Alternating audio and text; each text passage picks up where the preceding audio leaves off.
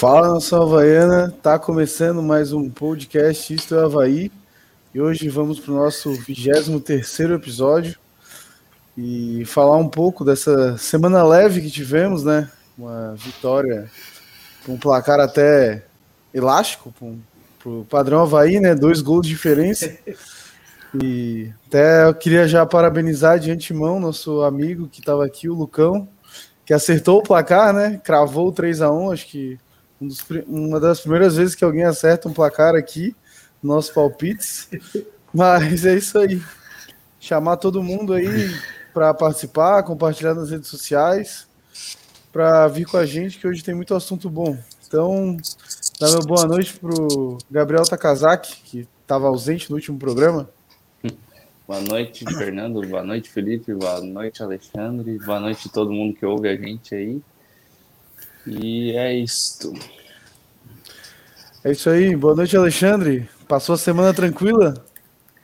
É, são três gols, né? Isso aí para o Claudinei representa mais ou menos nove, dez para qualquer outro treinador, né? Um treinador que só faz um gol por, por jogo, conseguir fazer três, foi fantástico, né? Foi inesperado, eu diria, completamente inesperado. Menos para o Lucão, que chutou um placar aleatório e acertou, e acertou na mosca, né? Mas tirando para qualquer pessoa assim que não que conhece o Claudinei, jamais botaria três gols para ele, né? Podia ser contra o, o Ibis, ele não iria meter três. Aconteceu porque o Vasco tem esse retrospecto negativo contra o Havaí, e com retrospecto não se brinca, né? O Havaí não ganha do Brusque, o Havaí, o Vasco não ganha do Havaí. Nunca ganhou na Série B do Havaí. Então, retrospecto ganha jogo, sim, e ganhou de novo. É isso aí. Boa noite, Felipe. Tudo certo? Tudo certo, né? Depois da vitória do Havaí, todo mundo fica feliz aí a vida parece que fica melhor para tudo, não só na questão do, do, futebol. Então, agradecer aí o pessoal que está ao vivo com a gente, é Alexandre, Fernando, Taca, bora aí debater sobre o Havaí. Então é isso aí, já aproveitando para passar aqui no, nos comentários, até o Antônio R já está falando aqui, todos com um sorriso no rosto, será que vai durar? vamos, vamos, ver, até, vamos ver até quinta, né? Até quinta-feira tá, é, então, então vamos começar com o nosso assunto, né? Acho que talvez o motivo da nossa felicidade, o Havaí ganhando e ganhando bem do Vasco de novo, né? Por dois gols de diferença, como aconteceu no primeiro turno já, que tinha ganhado de 2 a 0 lá, agora ganhou de 3 a 1 em casa. Um jogo que até é, no, por um momento eu achei que o Vasco ficou melhor no jogo, né? Não sei se vocês também acharam isso, principalmente depois que eles fizeram o gol, cresceram bastante no jogo. Mas no segundo tempo o Havaí soube, soube sofrer, né? Como diz o Claudinei, fez o 2 a 1 ficou segurando e daí num contra-ataque que foi perfeito ali o Copete, né? Eu achei que ele merecia ter feito o gol, na verdade. Nem queria que fosse gol do Jonathan, queria mais um gol do Copete, mas tudo bem, acabou saindo do Jonathan e o que importa foi o 3x1 do Havaí. É, Taka, queres falar um pouco do jogo? Como é que tu viu o Havaí? Sim. É até isso que a gente, você comentou é uma verdade, né? O Havaí parece que ele fez os gols na hora certa, assim. Né? Ele fez um gol já no primeiro tempo, aí deu uma bobeada, tomou um gol. Aí quando você toma uma bobeada, faz, dá uma bobeada no fim do, prim, do primeiro tempo, o segundo você tem que fazer um gol logo no início do segundo, senão o time cresce. O Havaí fez. Quando o Vasco estava crescendo, querendo empatar o jogo, o Havaí matou o jogo. Então, acho que foi mais ou menos essa é, a leitura assim que eu tive do jogo, né? O Havaí fez os gols no momento que precisou. Ele não foi um jogo assim espetacular, o Havaí dominou o jogo de ponta a ponta, mas fez os gols que precisava. Inclusive no primeiro turno o Havaí também fez isso. Quando ele fez um gol no primeiro tempo e no segundo tempo matou o jogo contra o Vasco. Então acho que foi mais assim a, a a partida foi mais isso, assim, de conseguir resolver nos momentos que precisavam. E aí, né, a gente acompanhando o jogo, né, um time do Vasco né, é, só, é só nome, né, camisa mesmo, porque é, o segundo gol mesmo, marcando, deixando cinco do Havaí dentro da área, um cara deitado na barreira e eles marcando empate, então ficou um pouco, facilitou um pouco o trabalho do Havaí. Mas o Copete realmente foi o nome do jogo, né, o primeiro, primeiro gol jogado praticamente inteira dele e o segundo E o terceiro também, ele merecia o gol. Mas já que o Jonathan tava lá, né? Vamos consagrar o menino que tá valendo a pena dar oportunidade para ele. Se fosse outro ali, ou se fosse o Renato, ia estar para fora aquela bola, nem ia estar tá lá. é, eu queria perguntar para ti, Alexandre, se tu achou que foi um placar justo? Descreveu bem o jogo ou não, não descreveu bem o jogo, esse placar de 3x1? Não, são duas, são duas perguntas e para cada uma delas há uma resposta, né? O placar foi justo, o placar foi justo. O Havaí mereceu vencer o jogo, sem dúvida nenhuma.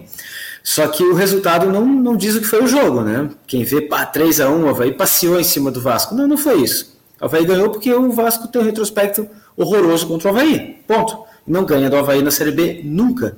Ponto. Pode jogar 20 mil vezes, não vai ganhar do Havaí na Série B.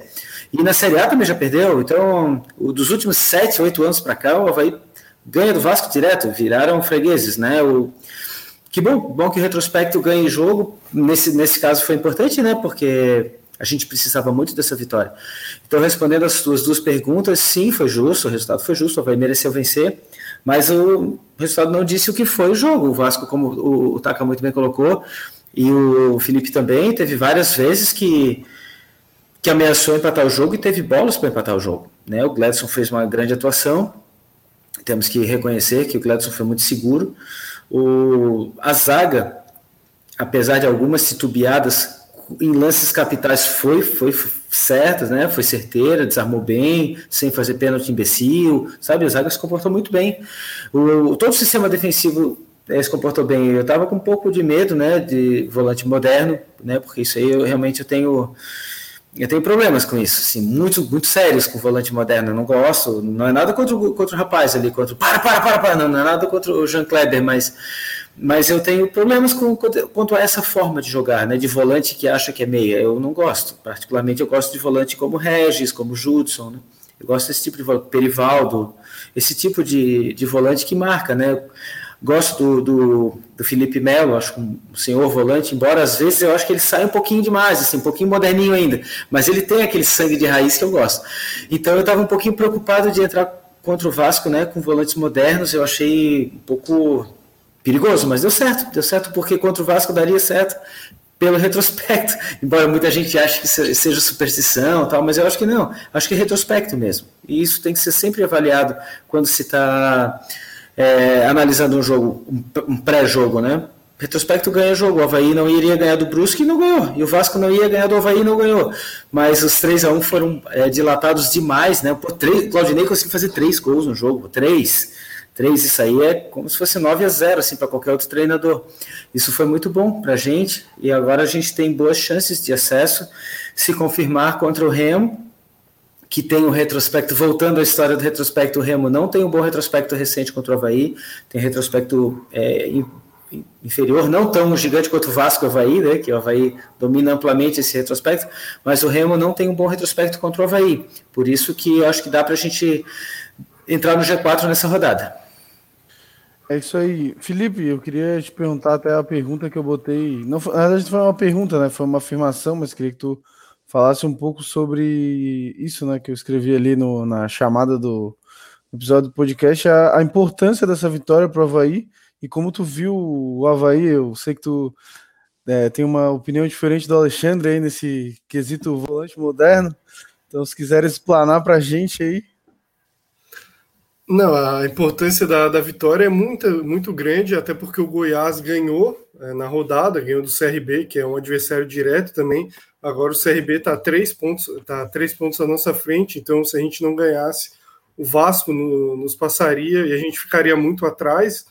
Eu acho que agora esse jogo contra o Remo também é de suma importância para o restante da, da competição, porque temos dois jogos diretos, né? A gente tem o Goiás primeiro em casa e depois o CRB lá no, no Rei Pelé. Então acho que foi, foi muito importante porque Agora, o Havaí não pode se desgarrar desse pelotão da frente, tem que tentar entrar o mais rápido possível no G4 para se firmar lá. Mas mesmo que, que a gente esteja no, no, começo do segundo turno, é importante a gente ficar ali perto sempre, no máximo a três pontos de, de quem está dentro. E sobre essa questão de volante moderno, eu entendo o Alexandre quando ele diz que gosta de um cara como Felipe Melo, por exemplo, um cara que tem a raça, né? Mas eu acho que não precisa o cara só ser um brucutu, ele pode também saber jogar. Eu acho que o Jean Kleber é um cara que eu não gostei da contratação, pelo histórico recente dele, principalmente em Portugal, mas para mim foi um dos melhores em campo, se não o melhor do Havaí. Eu acho que ele comandou bem o meio-campo do Havaí ali, deu passes, dribles curtos, bons. Eu acho que não sei se o resto do pessoal concorda que ele foi, foi, foi muito bem. Eu acho que ele deu uma acrescentada muito maior que o Lourenço daria, né? Que foi o desfalque do Havaí. Agora, com a, com a perda, com a perda da, do Cerrado, né? Que está com de lesão, eu acho que ele vai, vai ajudar mais o time do que o próprio Cerrado, que, na minha opinião, fez um jogo ruim contra o Vasco. Eu acho que o Lourenço entrando no lugar do Cerrato, se mantendo mais ou menos o mesmo time ali, com o mesmo meio-campo com Bruno, Jean Kleber e o Lourenço do Cerrato, eu acho que tende até a crescer esse setor de meio-campo do Havaí que eu achava que não vinha muito bem, tirando o Bruno Silva, né, que é o para mim o principal jogador do Havaí no ano. É, isso aí eu também, também gostei bastante do Jean Kleber também, falei muito mal dele aqui já, mas realmente calou minha boca, jogou muita bola mesmo, é, gostei da, da atuação dele, é, até teve uns chutes a gols, não, sei lá, não parece um cara que sabe chutar muito, mas gostei que ele já pelo menos foi tentando, né? Vou... Ele, tava, ele tava com vontade, eu acho que ele, ele escutou a gente, viu o que o Alexandre falou dele e falou: é, vou calar a boca dele, vou calar a boca do Fernando, do Felipe também. Então é isso aí. Fala aí, Alexandre. Antes de tu ler os comentários da galera, eu só quero ter um direito de resposta aqui. eu nunca, eu, o meu problema não é com o Jean Kleber, o problema não é com ele em especial, é com a função que ele exerce dentro de campo. E com o discurso que ele veio é, europeu é, quando ele se apresentou na coletiva de apresentação, que ele disse ah, que aqui no Brasil tem muito esse negócio do volante que defende volante que ataca, que lá na Europa é tudo meio campista, todo mundo tem que saber atacar, defender. Quando ele veio com esse discurso, isso me, me dá uma. Esse tipo de discurso me dá uma ojeriza, tá? me dá um negócio ruim, porque não existe isso, cara, de meio campista. É que nem dizer, não, é, é, goleiro, mas ele sai também de zagueiro líbero, ele também. Não, não, ele é goleiro, pô, ele tem que agarrar. A função dele é agarrar, não é sair de líbero. Então, esse negócio de volante moderno e esse discurso que ele veio trazendo de Portugal me incomodou é, profundamente, assim, não foi pouco, foi muito. Porque eu já sabia o que, que, ele ia fazer. Ele ia ficar achando que é meia. Então eu notei quando o. o já vai ler os comentários, desculpa me estender. Quando o Felipe falou, não, que o Alexandre acha que, é, que precisa de Brucutu. Eu gosto de Brucutu para fazer a função de Brucutu para fazer a função de volante. Eu adoro meias habilidosos. Por quem não gosta de ver um Lincoln jogando? Quem não gostava de ver o Kleber Santana jogando, o Adilson Heleno jogando, Zenon jogando, o Marquinhos nos, nos áudios tempos jogando? Todo mundo gosta. É, é, lindo e é importante, é uma função muito importante do camisa 8, camisa 10 de ligação. O problema é o camisa 8 achar que, é, que é, ele é o 10, é o camisa 5 achar que ele é o 10. O 5 é 5, ele não tem que se meter a, a 10 Senão ele, ele vai jogar na outra função e vai fazer todas aquelas jogadas de Lincoln, se ele tiver habilidade para tal. Senão, fique marcando. Grude como carrapato, faça como o Judson. Melhor exemplo e mais recente do que o Judson é impossível. Um cara que era o jogador mais útil do Havaí. E ele era um volante. Volante? Ele não era um volante moderno, ele era volante. E ele sabia que ele era volante, ele entendia a importância dele enquanto volante. Obrigado pelo direito de resposta, meus, meus bons amigos. Fernando, por favor, leia os comentários dos nossos amigos ouvintes. É isso aí, o Matheus Fidelis está dando boa noite aqui, Luiz Fernando Corrêa de Souza, o meu pai também dando boa noite para a rapaziada. É, o Samuel perguntando cadê o Lucas? Alguém sabe? Alguém viu? O Ele tem que saber que é, que é irmão dele, tem que saber, né? É, aceitou o palpite, deve ter apostado, ficou rico e fugiu do podcast. Foi isso que aconteceu. É, o, o Matheus Délio está falando que Lucas está preso pois se envolveu numa negociata. Não sei, hein? A Georgia Marinou, boa noite de Atenas, Grécia, a todos. Parabéns ao Havaí pela vitória contra o Vasco e boa sorte tanto ao Remo quanto ao meu time Olympiacos, que enfrenta a Antwerp pela Liga Europa no mesmo dia. É, vai jogando em horário de Liga Europa, né? Vai jogar na quinta-feira. Acho até que é às 7 horas, se não estou enganado o jogo, né? Não, 9 e meia. Nove e meia, pô, horáriozinho bom. Aqui, minha mãe também mandando boa noite. O Marcos Lessa, boa noite, raça. Manda um beijo pra Camila. Beijo, Camila. Beijo, Camila. Minha madrinha também, meu padrinho mandando boa noite. É... O Antônio tá comentando aqui. Segundo Alexandre, basta olhar o retrospecto e saber que vai subir para a Série A. KKKKK. O... E o... Exatamente, exatamente isso. E o Hot GTA, é, saudações havaianas de Londrina, Paraná. Aqui é o Victor, um abraço para Alexandre. Bruno Vicente também chegando.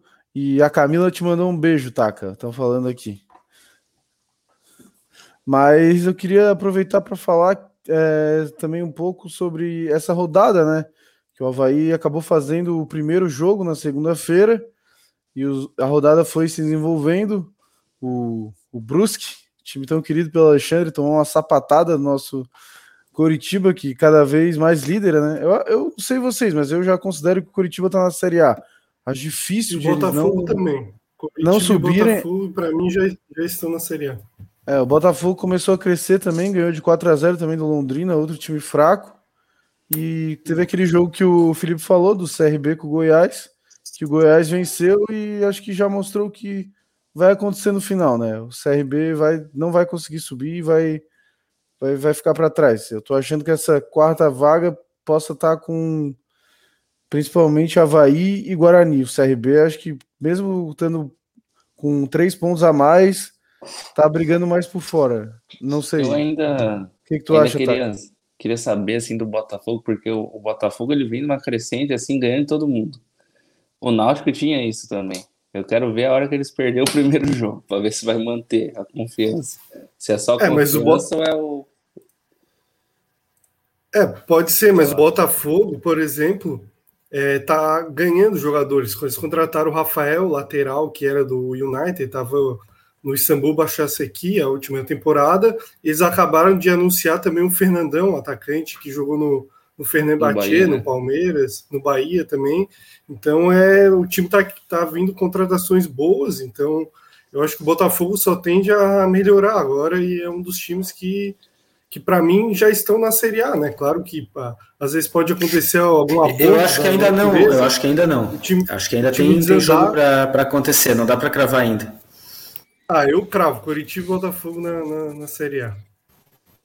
O Coxa, eu acho Tomara que, que eu erre, né? Pode, eu acho que o Coxa a gente já pode considerar na Série A, né? Um time que até quando joga mal tá ganhando, é complicado, né? é, eu, eu acho que o Coritiba, assim, o, o, Botafogo não, não cravaria também, mas pelo treinador que eles têm agora, que já sub, foi campeão com o América Mineiro, já, se não estou enganado, é o Anderson, né? Moreira. É, o Anderson Moreira. Campeão já tem uma... Goiás também. É, já tem um. Como a gente estava falando muito de retrospecto, já tem um bom retrospecto na competição. E o Botafogo parece estar tá mais acertadinho, né? Também não está não sei, eles tinham o Navarro, que eles não conseguiram é. renovar, se não estou enganado. O craque Shai, né? Shai, é, o, o Shai lá tá, tá, jogando muita bola também. E. O cara eu saiu acredito... do fut 7 pro Botafogo e tá é, o, é, os caras estão tão bem também. e, e, lembrar Mas... que a gente, a gente joga também com o Botafogo fora de casa, né? Desses times que estão ali na frente, dos seis primeiros colocados, a gente perdeu as duas pro Curitiba Perdeu para o Goiás, empatou com o Botafogo, ganhou do CRB e perdeu do Guarani. E agora no retorno a gente vai jogar Goiás em casa, Botafogo fora, CRB fora e Guarani fora. Então. É. O problema é que, que os o... verdes a gente já vai perder, né? Daí tem que é. ganhar pontos do CRB e do então Botafogo. Só... É, o. Esse o Antônio está falando aqui que está muito. Derrota tá muito disputado e é difícil até de cravar o Curitiba. Ah, eu acho que aqui no, todo mundo meio que foi unânime em dizer que o Curitiba já, já tá na Série A, né? É, é meio difícil. É, o time tá muito confiante já. Assim, é, ninguém é, dava eles... nada. O Havaí que deu confiança pra esses vagabundos aí. E eles, e eles têm oito pontos de diferença pro líder, ele tá falando que também. O que é oito pontos é uma diferença bem considerável, né? Até o Felipe tinha comentado, ah, o Náutico deu uma oscilada, mas. Cara, o Náutico também era outro time estilo Sampaio Correia, assim. Nunca O vai Náutico chegar. perdeu entende? do Vila Nova a última rodada.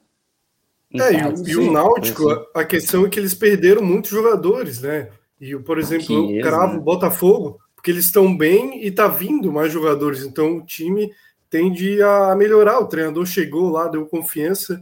Acho que não perdeu nenhum jogo até agora. Se perdeu foi um Uhum. só. Então eu Foi acho um que é um time que só. que só, que só vai crescer, então. Se não me engano, é nove vitórias e um empate. Uma coisa assim. Ó, o Tupinambá tá comentando aqui. Torço pro Fluminense e eu conheço a natureza de cavalo paraguaio do Botafogo. É, mas acho até pode ser cavalo paraguaio, né? Numa competição mais, mais séria, maior, assim, né? Porque a Série B é um pouco mais várzea, então acho que acredito que o Botafogo tem a grande chance. O cavalo paraguaio mesmo da, da Série B é o CRB, eu acho, né? O Náutico também, né? Esse É. era a sensação do campeonato e já saiu fora do G4. O Luiz Fernando tá comentando que o Botafogo tem volante moderno. Acho que o Alexandre teve algum probleminha que, que acabou É o caindo Pedro da... Castro, esse volante, por acaso? É o Pedro Castro É. e o Oyama. Tem até volante japonês do Botafogo. É. É internacional o time. Antes tinha um, tinha um japonês, o Honda, agora tem o Oyama. É um time nipônico, o Botafogo. É, é, Eu não sei vocês, mas eu acho que o principal jogador do Havaí, na verdade, quem nós estamos dependendo ultimamente, chama-se Jonathan Copete, né? A enfiada que ele deu no pro primeiro gol do Havaí e a arrancada dele no, no final do jogo ali, que todos os jogadores do Havaí já é, estariam mortos. Ele ainda deu uma arrancada pro terceiro gol. Acho que a gente É. pode até tipo, definir o pilar defensivo do Havaí, o Bruno Silva, principal, e o pilar é, é, ofensivo, o Copete, né? Não sei se vocês concordam com isso também. Concordo, acho que eles são. Eles e o Betão, talvez, na minha visão, são os jogadores que, cara, são, seriam titulares do Havaí com, em qualquer condição. É. Do atual elenco, né? O resto, pra mim, todos podem, tipo, sair do time ou voltar. Até. Essa, Mas eu- essa fala do, do Taka é boa, porque o Copete, quando ele chegou, o Havaí começou a ter os, os melhores resultados. Então, ele é um cara que acrescentou demais ao Havaí. Ele é uma válvula de escape, ele pega a bola e vai para cima, quebra as linhas. Era uma coisa que faltava para o Havaí e ele invariavelmente consegue fazer isso, né? A gente pode até ver no gol, no primeiro gol, o gol do Getúlio, ele pega, corta, enfia uma bola sensacional para o Getúlio, que ele só teve o trabalho de driblar o goleiro, fazer o gol, e no terceiro gol também, que ele pegou a bola e arrancou. O Castan até desistiu do lance. Depois ele Azar. tenta correr de novo. É, depois, se ele, se ele tivesse ido é, acompanhado o lance, talvez o Jonathan não, não fizesse o gol, né? Ele ia Porque o tirar, Jonathan- provavelmente. O Jonathan, no, no começo do, do lance, estava atrás do, do Castan. O, o Jonathan acreditou que poderia sobrar uma bola. Acabou que, infelizmente, sobrou. Queria que o Copete também fizesse o gol, mas bom que ele estava lá, meteu a bola para a rede. Então, ainda bem que o capitão do Vasco é, não quis acompanhar, estava mais preocupado em fazer post no, no Instagram. É, ele fez o, ele fez aquele sinalzinho de pelado, sabe quando sabe que não vai chegar, bota a mão assim na cabeça e para de correr. Só que daí quando ele vê que a bola bate na trave, ele volta a correr, aí já foi. É, eu, ele até. Eu vi, no, na verdade, no react do Casimiro, não sei se vocês acompanham, mas É, ele vi torce pro. Vasco. Eu vi, ele tava lá reagindo esse lance. Ele até olhou pro bandeirinha, assim, né, primeiro, aí depois, putz, não vai dar, e, e acabou, acabou desistindo do lance. O, até o Lucão, né, apareceu aí o, o vencedor do palpite, dizendo que o Copete é a seleção. E o Thiago Rita Souza tá comentando aqui. Uma coisa que ninguém vai saber explicar é como o Copete veio, veio pro Havaí tem no mercado na Série A. KKK, graças a Deus que veio pra cá. Ah, acho É. que o Havaí pô- ofereceu um projeto bom pra ele, né? De ficar sem salário, aí ele não pensou duas vezes e veio pra cá. Um processo lá na frente, né? Já ganha É, uma correção, os já- danos morais, aí já, Já, já ganhou uma, um- uma correçãozinha mais gordinha aí. Ele quer fazer o advogado trabalhar, né? É, uma coisa legal que eu vi até no Globo Esporte teve matéria hoje sobre o, o Copete, né? Quanto ele tá feliz aqui em Florianópolis e com a boa fase no Bahia. Eu achei até legal, fizeram uma reportagem ali com o Copete. É o principal é, jogador. Até, né?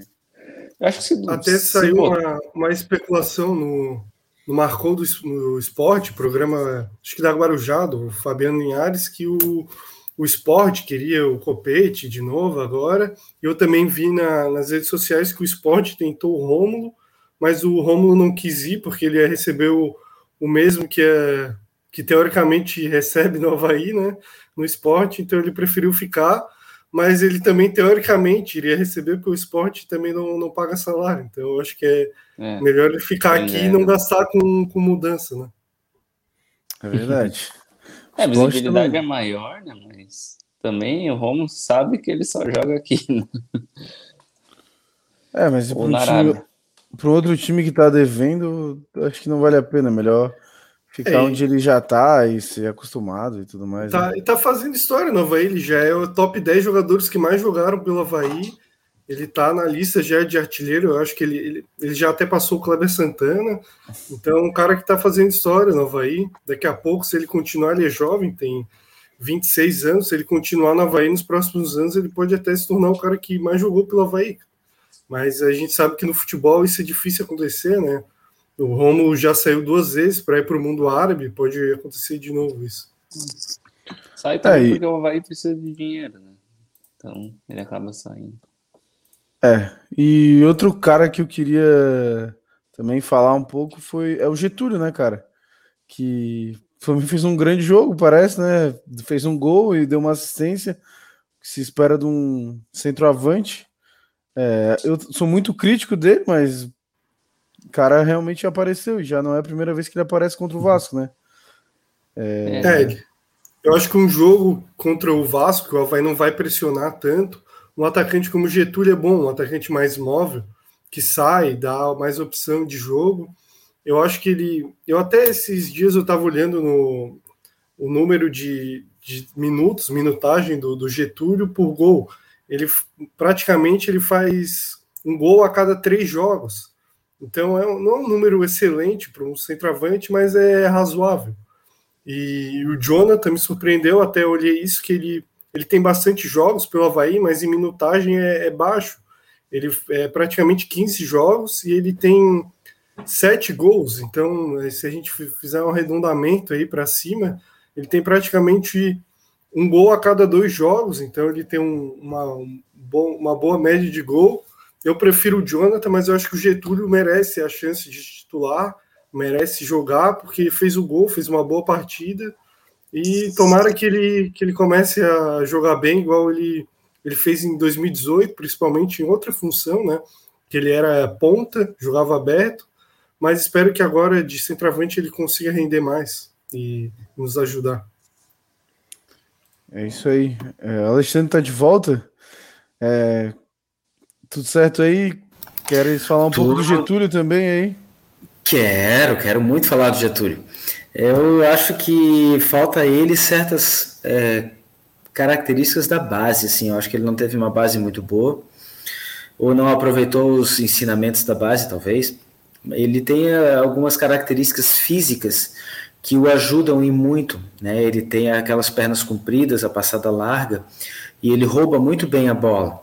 Ele sabe é, fechar o, o, zagueiro que está saindo e roubar a bola desse zagueiro com extrema facilidade. A principal característica, virtude dele, né? O problema é que muitas vezes ele não sabe o que fazer depois que ele faz isso. Isso é base, né? Ele não sabe, pô, aproveitar, tá com a bola no pé, o que, que ele vai fazer agora? Quando ele recebe uma bola espetada, como o Copete espetou para ele, ele costuma se dar muito bem. E o Copete, provavelmente inteligente como é, deve ter percebido essa característica dele, por isso meteu por baixo aquela bola daquela forma. E ele, o Getúlio, teve a virtude de dar uma de Romário ali, aquela, aquele cortezinho para fora ali do goleiro, foi, foi realmente coisa de gente grande. Eu não esperava realmente, eu achei que ele ia chutar em cima do goleiro, que era, seria o óbvio de se esperar, mas não, ele teve a categoria de tirar do goleiro, mostrando que ele tem certos recursos na manga e que pena que ele não os use mais, né? Eu vejo duas virtudes no Getúlio. Uma é essa perna comprida, essa roubada de bola que ele tem, né? Ele rouba muito bem. E a outra é o cabeceio. Segundo, o segundo gol do Havaí foi também uma assistência dele, um cabeceio que ele podia ter tentado para o gol, mas ele, ele viu o Bruno bem posicionado já que tinham 17 pessoas na barreira, né, mais 20 deitadas assim. Então ele viu, pô, não tem ninguém do Vasco na área, né? Só tem jogador do Havaí, bota, bota lá no miolo da área que é gol, né? E ele teve essa, essa presença de espírito, botou no meio da área, o Bruno estava lá para empurrar para dentro. O Bruno que jogava no Botafogo, né? Que muitos muitos jogos já deve ter feito contra o Vasco e sabe fazer gol neles, e fez, né? Volante que ainda faz gol, e não é moderno, e faz gol.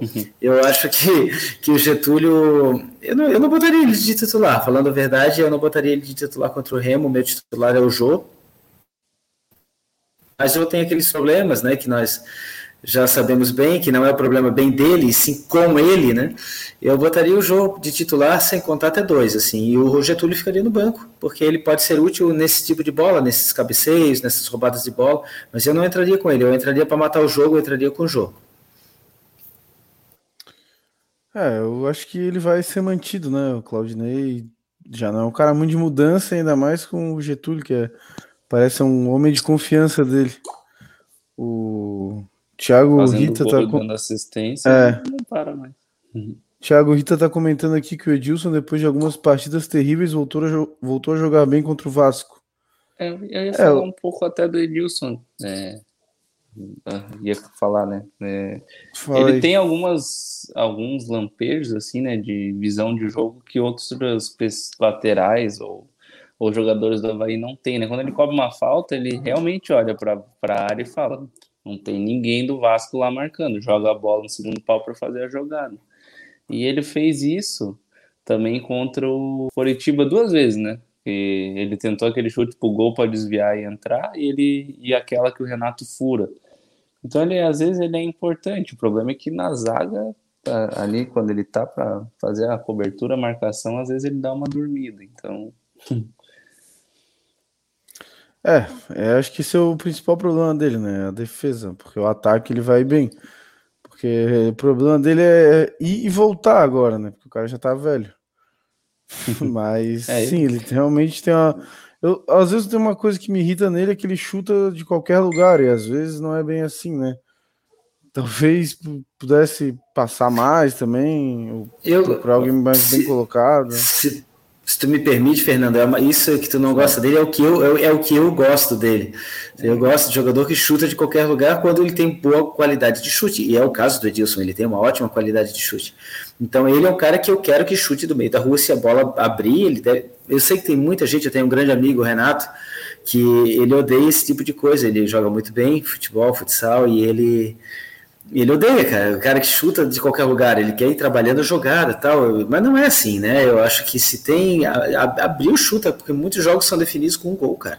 Um monte de jogo é 1 a 0 Então, se tu tem a oportunidade de chutar, aquela bola foi contra o Curitiba, que ele tentou e, e supostamente não desviou, foi, né, Taka? uhum, foi. Para mim, para mim aquela bola desviou, tá? Para mim teve, eu acho que o jogador do Curitiba deveria ter a, a hombridade de dizer pro árbitro, não, tocou, tocou, foi gol.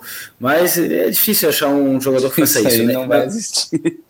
Ainda mais em É. liderança. Sim, sim, mas, mas na minha opinião tocou, tá? Eu acho que, que foi gol aquele lance.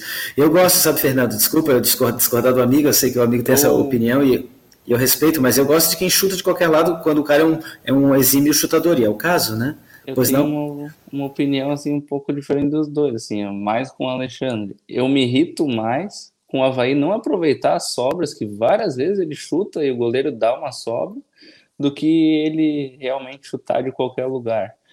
Porque realmente o chute dele é perigoso, a não ser quando ele bate pênalti contra o Brusque, daí é inofensivo, né? Daí fica complicado. Mas assim, o... O, o, o Havaí dessa gestão é inofensivo como um todo contra o Brusque, cara. Mas o, ele chuta, assim, principalmente o jogo Série B, tu pega gramado com buraco, gramado ruim, tem que chutar no gol, goleiro ruim também.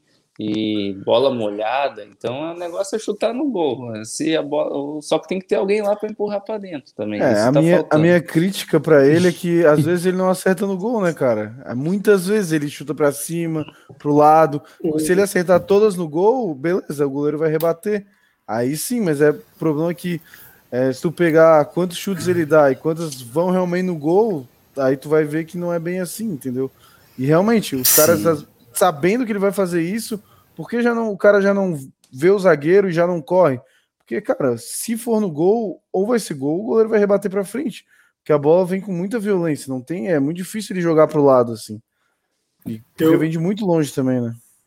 Eu concordo com o ponto dos dois. Eu acho que tem que chutar mais, mas não só o Edilson, porque ele não tem um grande aproveitamento. Ele até chuta bem, só que muitas vezes ele chuta horrivelmente mal e ele chuta de lugares que é assim, ó, nem o Messi vai fazer o gol dali, é quase impossível. Tem faltas no círculo central que ele chuta no gol e é assim, é a probabilidade é minúscula dele fazer o gol. Às vezes é melhor tu manter a posse de bola e trabalhar e tentar fazer o gol. É, eu acho que tomar água e se posicionar. É, eu, eu acho que quando tá mais perto do, do gol, ou de média distância, até entendo, até se entende ele tentar, mas assim, tem momentos que, que é impossível que ele exagera, né? Eu acho que tem jogadores que poderiam tentar mais. O próprio Lourenço tem um chute bom, um chute forte, a gente pode lembrar de vários gols que ele fez de fora da área. Nessa Série B ele fez contra o Sampaio, na, no Maracanã contra o Flamengo, que o Havaí perdeu de goleada, ele fez um gol de, de esquerda, de, de fora da área, então um cara que poderia tentar mais. O próprio Serrato fez um gol de fora da área contra o Cruzeiro. Ele tentou nesse jogo, assim, mas é um cara que pode tentar mais.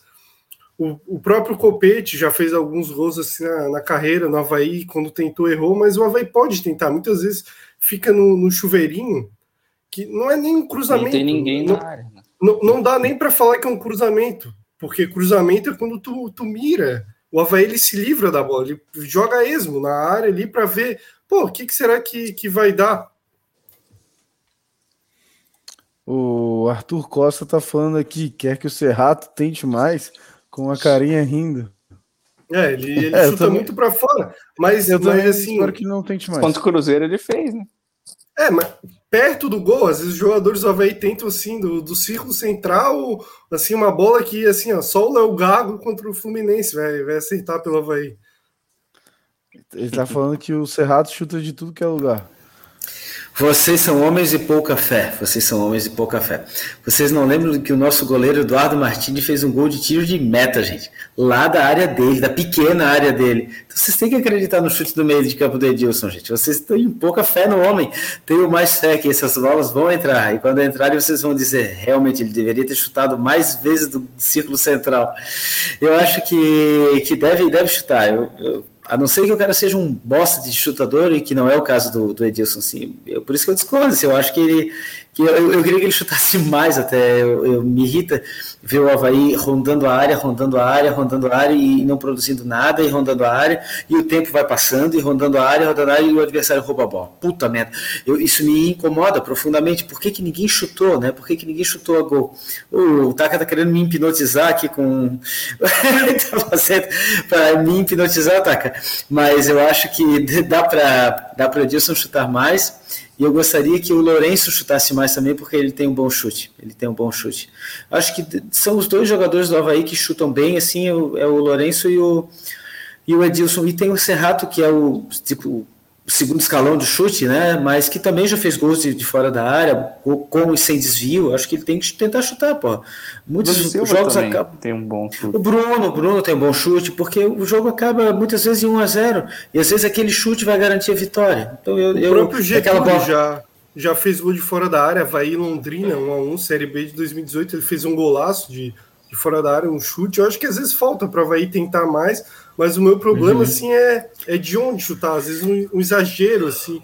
É, eu vou lembrar até, acho que do Nino Paraíba, 2015, o Havaí tava, foi rebaixado no jogo né? contra o Corinthians. Assim, o último lance, ao invés de ele tentar cruzar, não sei, ele deu um chute ridículo e acabou o jogo e foi rebaixado. Eu acho que é, usei esse exemplo para ver que às vezes é, é, é, burrice, não precisa tu tentar de um lugar assim que é, a probabilidade é uma em um milhão, é mais fácil cair um meteoro na, na ensacada, do, exagerando, né, uma hipérbole, do que fazer o gol dali. Ainda mais o Nino é. Paraíba, né? É, Nino Paraíba é difícil mesmo. É, essa, mais fácil essa gestão ganhar do Brusque do que, do que sair um gol dali.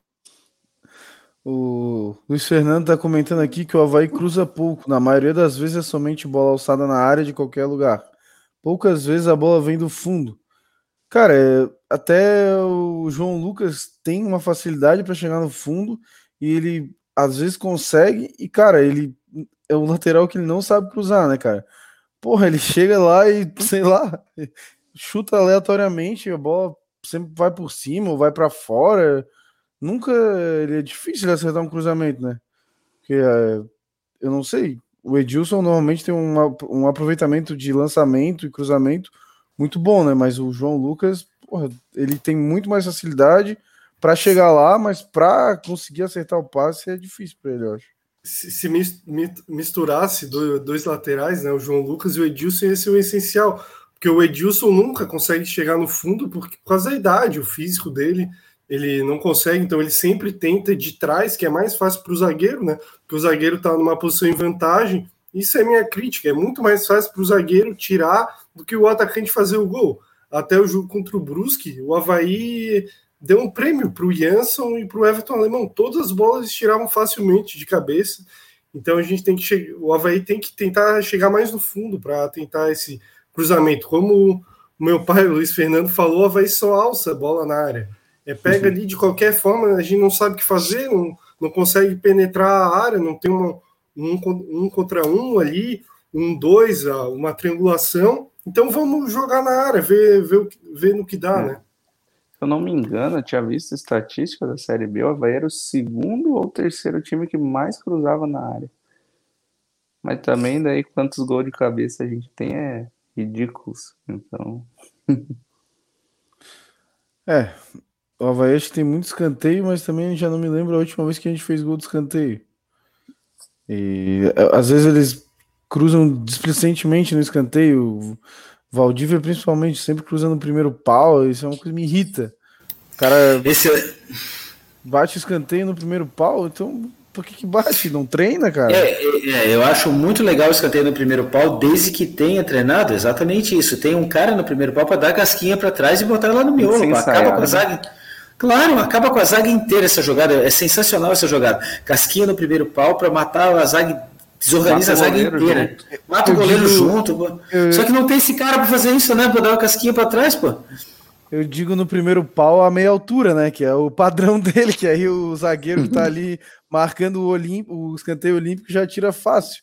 É isso que ele Nessa faz, altura, muito. Na altura do primeiro muito. Pau, literalmente. Tinha que ter realmente um cara. tinha que ter alguém. Se o Havaí tivesse um, um anão, de repente, desse pra vocês.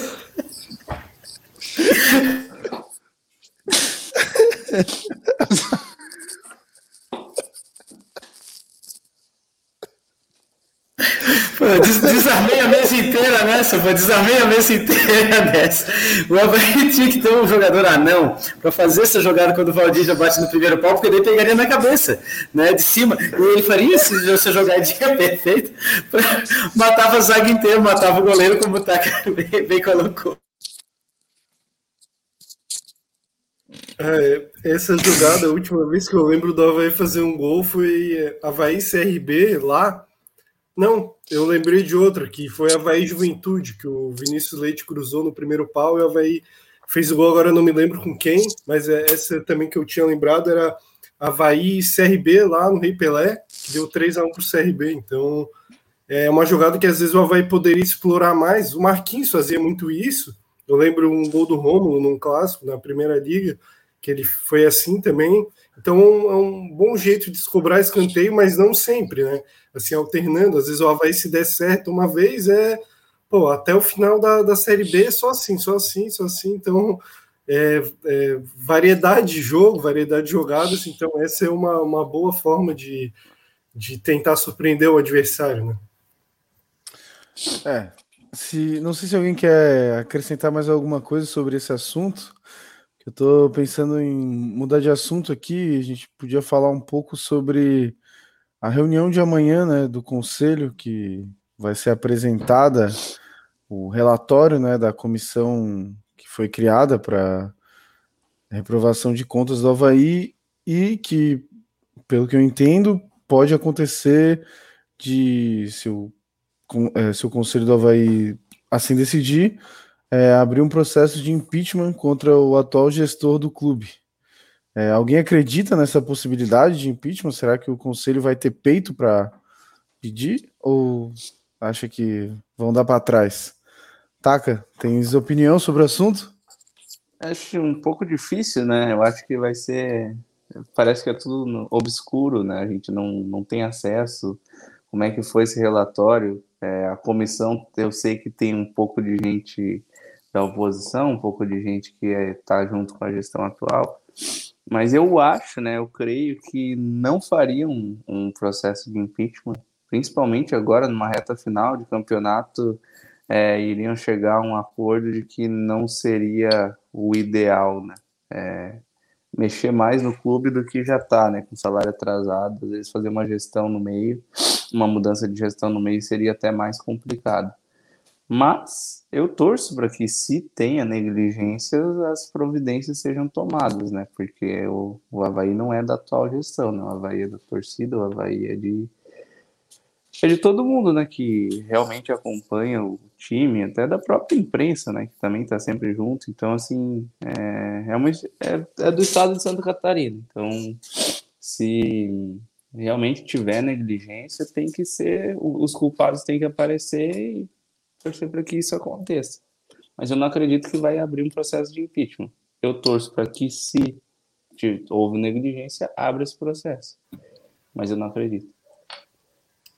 Eu torço, principalmente aqui vou dar um ponto que todo mundo vai concordar, que tem que ter o processo de impeachment e trocar o assessor de imprensa que não deixou o Felipe Ximenes, que tinha já acordado comigo a fazer uma entrevista, né?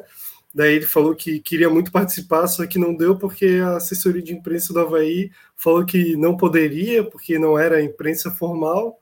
Então eu sou a favor do impeachment por isso. Mas brin brinca brincadeira, eu, fui, né? Eu fui, Mas pego, eu... eu fui pego tão de surpresa, desculpa, eu fui pego tão de surpresa com isso. Eu imaginava que ele vinha, sabe? Eu realmente acreditei. Eu fui pego agora realmente de surpresa. Não deixaram ele vir. Eu não acredito nisso. Não, não pode estar acontecendo. Isso nunca aconteceu lá dentro. Continue, por gentileza, meu nobre. Pois é, surpreendeu todo mundo. Todo mundo achava que, que ia participar, né? A gente não imaginava que talvez pudessem nos boicotarem. Então, brincando, né? Pode, esse motivo aí seria bom também, mas o verdadeiro motivo, eu acho que se teve erro, como já teve no, na primeira reprovação, acho que tem que ter um processo de impeachment. Se ele fez algo errado nas contas do clube, claro que acho que não foi proposital, né? Um erro todo mundo comete, mas quem errou deve pagar por isso, e uma boa forma de se pagar é, nos, no, é, no, nos parâmetros da lei do clube, né? É tendo o processo de impeachment, né? E espero que tenha, mas a gente não sabe, né?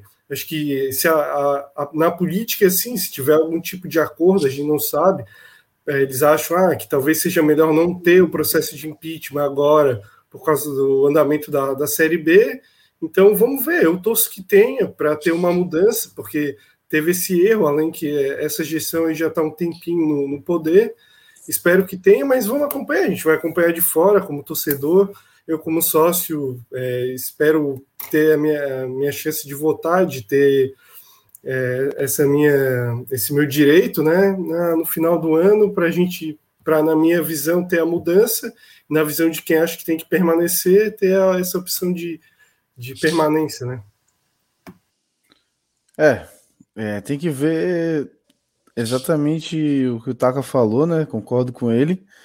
E, cara, eu não sei se seria ruim ou bom para o ambiente dos jogadores do Havaí. Eu não sei até onde Havaí, os jogadores é, acreditam na atual gestão, se eles já, se eles não, se eles não pensam, ah, pô, já tá, não nos pagou até agora, talvez não vá nos pagar mais e alguma coisa assim, não sei. É, o quanto eles acreditam, talvez se fosse uma mudança boa para o elenco, isso, isso é um bom ponto. Talvez jogadores mostrem que o clube está insatisfeito com a situação, que é mudança. Isso possa incentivar eles, mostrar, pô, o pessoal aqui do clube está tentando uma mudança de gestão, está tentando fazer é, o clube mudar, né? E falam, a gente tem que botar esse time na Série A, porque essa nova diretoria, essa torcida, esses conselheiros querem mudar o clube, então pode ser realmente um ponto bem interessante esse que o Fernando levantou. É, eu acho que o único problema é que se tiver um impeachment, acho que só sai o presidente, no caso, né? Uhum. E continua toda a mesma gestão, então não, teoricamente não muda muita coisa. Até eu acho que por isso que é, não, não vai é, ocorrer essa abertura, né? É, o Adrian está comentando aqui que essa diretoria é anti-torcida, sou contra Sou contra esta mancha na nossa história, o impeachment. Porém, te, é, porém, temos nós a chance de mudar essa história no fim do ano. É, com certeza. Mesmo se não houver o impeachment, é, a, atual situação perde muita força na eleição, né? O pro, único problema é que a, a, oposição do Havaí, eu não sei como é que ela se forma, ou se já se formou, porque a gente não sabe, né, quem vai ser o, candidato da oposição do Havaí. Eu até espero é, que não tenha só um, tenha uns dois, três, para mostrar que existem várias pessoas e várias frentes querendo é, ajudar o Havaí, né, e presidir o Havaí, e até para ter uma pluralidade de ideias, né, no clube, não ficar só A ou B, ou principalmente só A no momento, né, que só fica uma, uma gestão sempre. Mas é isso aí. É. Alexandre, queres... Vai lá, Felipe. Não, é que tem, tem boatos que depois né, dessa reunião aí do conselho vai surgir uma chapa de oposição. Isso é boatos que a gente vê na, nas redes sociais. Sei tanto quanto todo mundo aí, só acompanhando as redes sociais, WhatsApp, Facebook, né? Então a gente espera que tenha realmente, porque faltam três meses para a eleição praticamente e ainda não tem uma chapa de oposição. Acho que quanto mais cedo a gente conseguir identificar quem que vai concorrer, a gente vai poder fazer essa, é, essa análise né, de quem votar, se votar no, na situação, ou na, na oposição, ou, ou no, no outra, na outra oposição, assim, então é, é bom surgir antes para poder ter debates, a gente conhecer as pessoas, então eu acho que isso é, é importante aparecer logo, né? É, até se aparecerem já de antemão estão convidados a virem aqui e trocar uma ideia, que vai, vai ser bem legal para a gente e para galera que acompanha, né? Claro, se o assessor deles permitirem vir aqui falar com é, a gente. Eu, eu, acho que a situação não vai poder, né? Já que é, é. o assessor não vai permitir, eu acho que eu não vou nem querer que eles participem, já que o assessor não deixa, não vai deixar também para as outras coisas. Eu acho que daí para se promover aqui, para ficar contando história aqui, falando para ganhar voto, vai vir, né? Mas para quando eu quero saber sobre o diretor de futebol, eles não deixam. Então, vamos, vamos cortar eles. A não ser que me peçam desculpa, aí eu deixo. Não, acho que pode trazer sim. Tem, tem que dar espaço para todo mundo aqui, igual. Só aí, quem sabe, eles entendam um pouco melhor de como é que funciona aqui e se caso forem reeleitos possam participar alguma vez, né? Liberar, não sei. É, talvez. Eu acho que vamos dar um, um, tapa com luva de pelica e vamos mostrar como é que a gente é e deixar eles participarem, mas a vontade, a raiva que, que dá por dentro é não deixar, mas vamos deixar eles e mostrar que eles estavam errados. Eles não vão querer vir, Felipe, porque aqui não é imprensa formal, então eles não têm interesse, eles querem divulgar na imprensa formal. Vamos chamar então os, os candidatos de oposição, se, se houver candidatos de oposição, e eu espero que hajam, é, mais de um, espero até, e que eles venham e mostrem, porque eles talvez estejam abertos a conversar com a imprensa não formal. Então, eles são muito bem-vindos aqui. Agora, quem não gosta da imprensa que não é formal, não tem por que usar o espaço de uma imprensa que não é formal, se eles gostam tanto da imprensa formal. Né? Então, os candidatos de oposição estão amplamente convidados a participar do programa e expor as suas ideias. Eu espero que realmente eles venham, mostrem os seus, as suas ideias, embora eu ache que, que a coisa já está tão lá dentro que. Mas faço votos que a oposição é, se faça presente nas eleições e estão amplamente convidados, podemos fazer até um programa maior para eles explanarem as suas ideias e mostrarem o que eles querem mudar no clube, né? Havaianos conversando com havaianos, da imprensa não formal. É até porque a situação a gente já sabe, né? Como é que é. Eles já estão há anos aí no clube, então a gente já teve tempo para conhecer. Então é importante a gente conhecer quem vai chegar e se chegar, né? Espero que sim, essa é a pessoa nova, né? E eu até acho que a situação pode vir aqui conversar com a gente, mas eu acho que é estranho é, se eles aceitarem, porque é só para se aparecer, né? Eles vêm como um inimigo, parece. Por que, que o diretor não pode conversar com o torcedor? Parece que o que, que a gente vai fazer? Ser mal educado com o cara, se o cara já aceitou pra, com, é, é, participar com a gente, então não, não tem porquê, né? Mas é coisas que a gente não entende, né? Meros mortais, né? É isso aí, o Adrian já está declarando voto aqui, que é qualquer um contra o atual presidente. E, bom, acho que passamos legal por esse assunto né, da política do clube. É, acho que podemos voltar para o futebol, né? Falar um pouco do nosso jogo de quinta-feira contra o Remo, já foi informado pelo Takazaki, que vai ser nove e meia da noite. É, então, perguntar para o próprio Takazaki como é que tu vê o Havaí para enfrentar o Remo? Tu acha que o Havaí é mais time que o Remo e, e vai lá para é, fazer os três pontos? O Remo tá vindo de vitória, né? Contra o Vitória. Né, que o Vitória também não ganha de ninguém, é só o nome, é Vitória. Mas... é, eu acho que o Havaí tem que ir lá e ganhar, né? Esse é o jogo que o Havaí não pode desperdiçar, já deixou de ganhar do Brusque. O Brusque vai entregar ponto para todo mundo até o fim do campeonato. O Havaí já deixou dois pontos lá, né? Fora três pontos em casa. Então esse é o jogo que o Havaí tem que fazer o que ele fez aqui, ganhar. Se for 1 a 0 se for. É, só tem que ganhar. É... Na sequência a gente pega o CRB, né? Você disse. CRB e depois Goiás. Goiás hum. e depois CRB, na verdade. Ah tá, então a gente volta para Floripa para depois voltar para lá. Então, esse é o jogo que a gente tem que fazer os três pontos realmente para ganhar confiança, porque depois são dois confrontos diretos. Se o time chegar pressionado nesses dois outros jogos, vai ficar um pouquinho mais complicado, né? Então, é fazer os três pontos. Lá vai ser um jogo difícil, gramado pesado, eles estão jogando um Baianão, acho que é um estádio deles mesmo, não estão mais jogando aquele. Que o outro era. Eu esqueci o nome do estádio lá de. O Mangueirão tá, tá em é. reforma. Isso, Mangueirão era melhorzinho, agora estão jogando num tal de Baianão.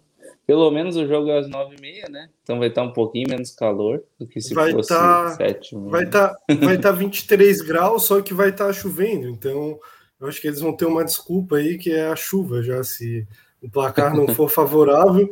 Mas eu acho que não interessa se estiver chovendo, nevando, claro que não vai estar, tá, né? Na, na Amazônia é, no Pará, mas na floresta amazônica, e é um lugar que chove muito, então é até natural chover nessa, nessa partida, então ela vai ter que estar preparado, eu acho que já vai viajar terça, então provavelmente vai fazer um, um treino quarta na chuva, então já eles já podem se ambientar a como vai ser o, a partida num campo molhado, então a gente tem que ganhar lá, até, até porque a gente não pode se desgarrar do, do G4, a gente não tem gordura para queimar. A gente precisa construir essa gordura e chegar perto do, do pelotão da, da frente. Né? A gente está perto na posição da tabela, mas em pontuação tá, tá longe, né? É. A gente é. deu sorte também nessa última rodada, né? sorte entre aspas, né? Os times que estavam dentro do G4 ganharam. É, menos o CRB, porque não tinha como dois ganhar, né? O CRB e o Goiás. Mas os, todos os pontos possíveis disputados né, foram ganhos. Né? Os 12 pontos eles que eram disputados entre eles, eles ganharam. Mas os outros concorrentes deixaram a desejar. Então o Havaí está na quinta posição hoje por conta disso também. Sim, e aliás, a importância desse jogo é, é tão grande que porque o Havaí vai para dois confrontos diretos depois, o primeiro contra o Goiás, e caso o Goiás perca para o Brasil de Pelotas, né, o que eu acho muito difícil, Nossa. Mas supo, supondo que perdesse em casa para o Brasil de Pelotas, ou que pelo menos empate, empate não, né? não, vem, não vencesse, o Havaí já poderia, no jogo contra o próprio Goiás em casa, é, igualar o número de pontos e ultrapassar, porque teria uma vitória a mais. Então é muito importante o Havaí ganhar esse jogo do Remo. É mais um time, como tu falou, desses como o Brusque, times que são fracos. O Havaí tem que realmente se impor e, e ganhar o jogo. Né? A gente vai, vai, vai ter só o desfalque do Serrato, pelo que eu saiba e teremos a volta do Renato aí para alegria dos amigos da mesa. O homem está de volta. Não acredito que entre de titular já. Mas, é, espero é, que não entre. Os outros confrontos, né? O, o Goiás, é, a gente deixou três pontos lá. Teoricamente, a gente tem que ganhar três aqui, né? E o CRB é um time difícil de bater lá. A primeira derrota deles em casa foi contra o Goiás agora. Eles não tinham perdido nenhum jogo em casa. Então vai ser um jogo chato. Eles até jogaram mais, melhor que o Goiás perdendo. É, vou, vou te perguntar, Alexandre, o que, que tu acha desse jogo? E acho que a gente já pode também aproveitar e fazer uma, uma projeção né, nos próximos três jogos, já que o Taka falou, são jogos importantes. Quer, queres tentar projetar esses três jogos? Como é que seria o desempenho do Havaí também? Sim, sim. É, nós temos primeiro Remo, depois Goiás e depois o CRB. Essa é a sequência, né? Isso. É o projeto. Eu projeto seis pontos. Seis pontos nesses nove. É uma boa projeção. Projeto seis pontos nesses, nesses nove. E acho que eu vou ganhar do Remo. 1 a 0 Já tá adiantando teu palpite, então? Uhum. 1 a 0 Foi no primeiro turno? Gol do Jean Kleber? Gol do Jean Kleber não, vai ser gol do Jonathan, eu acho. Jean Kleber tem que ficar lá atrás marcando, ele é volante. Tem que avisar para ele. ele não gostou que o Bruno fez gol no último jogo, então. Não, o Bruno pode, o Bruno pode, ele merece. Ele é volante de verdade, ele merece fazer gol. O, falando no Bruno aqui, o Leandro Vinícius está perguntando: será que o Bruno já está pendurado? Não, acho que tá não, ele só até... com o cartão. É, ele ultimamente deu uma segurada nos cartões, não sei, acho que ele deu uma endoidada aí. Eu comecei a criticar ele, comecei a criticar ele por isso e ele, pô, parou. O Felipe criticou lá, melhor parar. Vocês também criticaram o Jean Kleber começou a jogar, né? O Renato é. não, não ouve a gente, pelo jeito. Oh, nossa, o Renato é horroroso, eu duvido ele fazer um gol contra o Remo. Há quem diga que eles não deixam o Renato assistir porque não é imprensa formal. Ah, disseram, não sei se é verdade. O, Como o, Bruno Leandro... Silva é mais rebelde, ele, ele assiste, né? É. O Leandro Vinícius está falando aqui que perdeu o Bruno contra o Goiás. É, seria um jogo que a gente não, podia, não pode perder, né? Só se ele é, for expulso, que gente... então, né? É, então. A gente não pode perder, na verdade, nenhum jogador, né? Que, que é um jogo muito decisivo para o Havaí, né? Até meu medo, sei lá, um copete, por exemplo, tá com dois amarelos, eu já ia ficar muito nervoso de ele tomar um amarelo numa besteira aí e ficar, ficar suspenso. É, eu, então, eu acho, acho, que, o... o jogo contra o Goiás, é. para mim, vai ser mais difícil que o contra o CRB. Então, se é para ter algum desfalque nessa, nessas duas partidas, eu prefiro contra o CRB. Eu acho que o Goiás é um adversário mais difícil. Eu acho que é um time que vem bem. A defesa do Goiás é a melhor da Série B. Então, a gente precisa ter o time inteiro, né? Eles, em nome, não tem um time. Ah, tem um cara ali muito diferente, né? Tem Elvis, tem Aleph Manga, Apodi, caras assim que para uma série B são bons, mas não tem, por exemplo, o que o Havaí tem em questão de nome, assim, se a gente for ver Bruno Silva, Valdívia, mas isso mostra que a série B às vezes não precisa de nome, sim de atletas que entendam como é que é a competição, que jogam com, com vontade, né? Famoso então, eu acho que, B, né? é, eu acho que o, que o Havaí tem que jogar contra o Remo para ganhar o jogo da vida e depois o Goiás mais ainda em casa para tirar essa desvantagem que, que teve lá em Goiás, né? A gente deu três pontos para ele para a gente tomar deles e se consolidar na, na tabela. Eu, eu vou fazer o palpite do jogo contra o Remo. Eu também vou acredito numa vitória do Havaí, isso aqui por 2 a 0 eu vou falar um gol do, do Jean Kleber, eu acho que ele vem jogando bem e está merecendo um gol. e o outro do, do Copete. 2 a 0 para o Havaí. E contra é o, o, Goiás e contra o CRB, eu acho que contra o Goiás, é, eu acho que vai ser um empate, mas espero uma vitória. E contra o CRB, eu acho que a gente vai conseguir uma, uma vitória lá. O jogo do Biquinho, 1 a 0 É, isso aí, já, já tá antecipando o palpite até do, dos próximos é. jogos. Já Mas queria que o Getúlio, que... né, fizesse gol lá em Alagoas. é, eu, eu acho que vai ter tempo também da gente falar mais especificamente desses jogos, fazer podcasts específicos. É, Takazaki, teu palpite então para o jogo de quinta-feira? Quinta-feira? É, eu até já tinha mandado palpite em alguns grupos do Havaí. Eu acho que vai ser 1 a 0 Não acredito que o Havaí vá conseguir deslanchar muito, mas torço para que aconteça, né? De enfiar uns 3, 4, assim, para dar aquela confiança para vir contra o Goiás. Mas acho que vai ser aquele 1 a 0 sofrido, campo molhado, bate-rebate na área. Vou fazer, já que o Alexandre gosta tanto, né? Vou dar um. O, o Edilson chutando de fora da área e sobrando uma bola para alguém botar para dentro. Pode ser o Copete. Pode ser. Eu vou, eu vou então num palpite diferente aqui, 2 a 1 um pro Havaí, né? Contra o Remo. Acho que a gente vai tomar um golzinho aí. Vamos sofrer, né, um pouco. Vamos... Do G2? Pode ser do G2, pode ser do G2. A gente vai abrir 2 a 0 vai tomar um, Eles um têm... Vai... Opa. Eles têm vários, vai... seis Havaí, né? Então pode ser uma lei do ex. Tem o, o Igor Fernandes, o Anderson Shoa. Vai que a gente toma um gol deles, né? A gente vai abrir 2 a 0 fazer o segundo no comecinho do segundo tempo.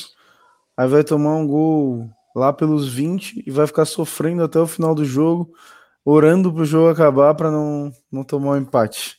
Vai ser mais ou menos nessa linha aí. O Alexandre vai ficar orgulhoso aí com essa. Logo no pré-jogo contra o, Grêmio, o Remo. 1x0, 1x0. Viemos todos então... de 100% azul na camisa, né? No pré-jogo contra o Remo. Devia estar todo mundo de branco hoje. Falei totalmente contra. Pois é, né?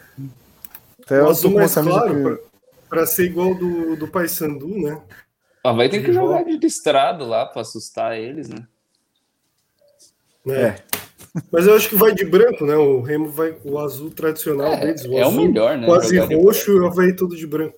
Eu gosto do Havaí todo de branco. Eu acho que tem uma superstição que quando o Havaí joga de camiseta branca e calção azul, ele sempre perde. É uma coisa que, para mim, é, é, sempre aparenta, assim, né? São poucos jogos que o Havaí ganha. É, claro que ganha, ganhou até.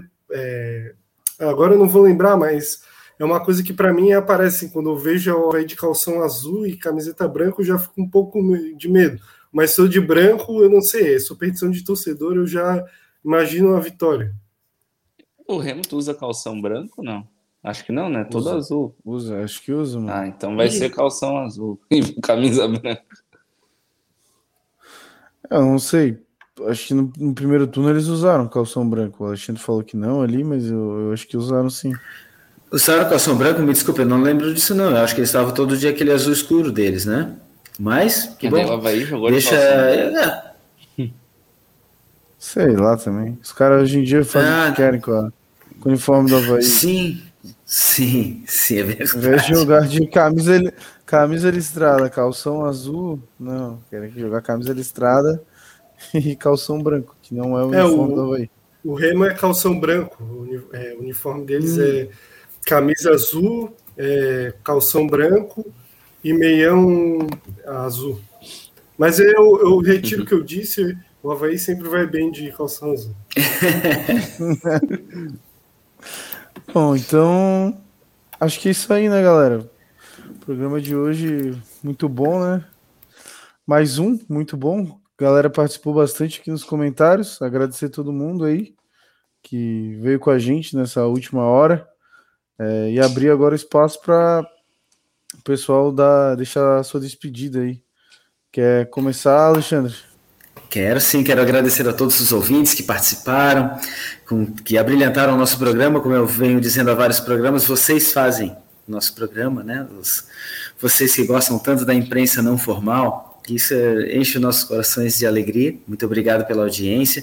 Quero agradecer a audiência internacional lá de Atenas, da Georgia. Quero agradecer a, a audiência de Londrina, no Paraná, do meu amigo Vitor, que sempre nos prestigia e gosta muito do nosso programa, ele acha muito informal, talvez por isso ele gosta da imprensa não formal, né?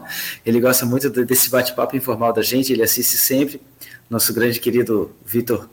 E eu quero agradecer a cada um de vocês que participaram e que não participaram, mas que nos prestigiaram assistindo, que concordaram, discordaram, que riram das nossas brincadeiras. Muito obrigado a todos e que tenhamos uma excelente vitória em Belém do Pará e que voltemos com mais pontos do que fomos na viagem. Boa noite, galera. Muito obrigado. É isso aí. É, Takazaki? É, agradecer a todo mundo aí também, né, na, que participou com a gente. Cada vez mais o pessoal está participando, né? É, agradecer vocês também da mesa. E é isso, a expectativa de que o melhor seja feito amanhã, né, na reunião. Acho que a reunião dos, do conselho é amanhã, né? Vocês tinham falado. Amanhã, amanhã, é. sete e meia. O que for melhor para o Havaí seja feito amanhã. Às vezes uma decisão aí é mais importante às vezes do que o próprio jogo contra o Remo, mas que a gente traga pontos é, muito importantes lá de Belém do Pará. Não ponto, pontos mesmo, três de uma vez. Hum. É, é, isso aí, Felipe.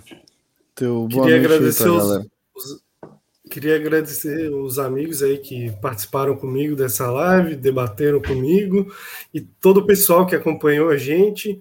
E lembrar para o pessoal se inscrever no canal se não está inscrito e compartilhar aí para cada vez mais o pessoal acompanhar com a gente, que é isso que, eu, que é o legal, os comentários, o pessoal curtindo. E é isso aí. Esperamos uma grande vitória do nosso leão. Quinta-feira, o nosso leão, não o leão do, do norte, né? O leão da ilha. E é isso aí, bora para torcer, que é o que resta para a gente, e acompanhar esse desenrolar do, do, do, Conselho do Havaí, o que vai acontecer, e como o Taka disse, que o melhor para o Havaí seja feito. É isso aí, galera. Então, acho que todo mundo já agradeceu o suficiente também, agradecer aí. Obrigado por acompanhar e quem puder recomendar né, para os amigos ou quiser entrar no nosso grupo do WhatsApp, é só mandar uma mensagem no Instagram lá, que o grupo tá rolando com resenha, rolou até uma rifa de camiseta esses dias aí. Então, tem o Kakai lá também, abrilhantando com comentários pertinentes. Então, quem quiser participar, é só dar um, dar um salve no Instagram ou clicar no link ali do Linktree, que vai dar tudo certo. Também lembrar que a gente deixa os nossos episódios disponíveis nas outras plataformas de streaming para quem quiser ouvir depois, vai estar sempre lá. Então é isso aí, galera. Uma boa noite. Torcer por uma vitória do Havaí na quinta. E até a próxima. Valeu!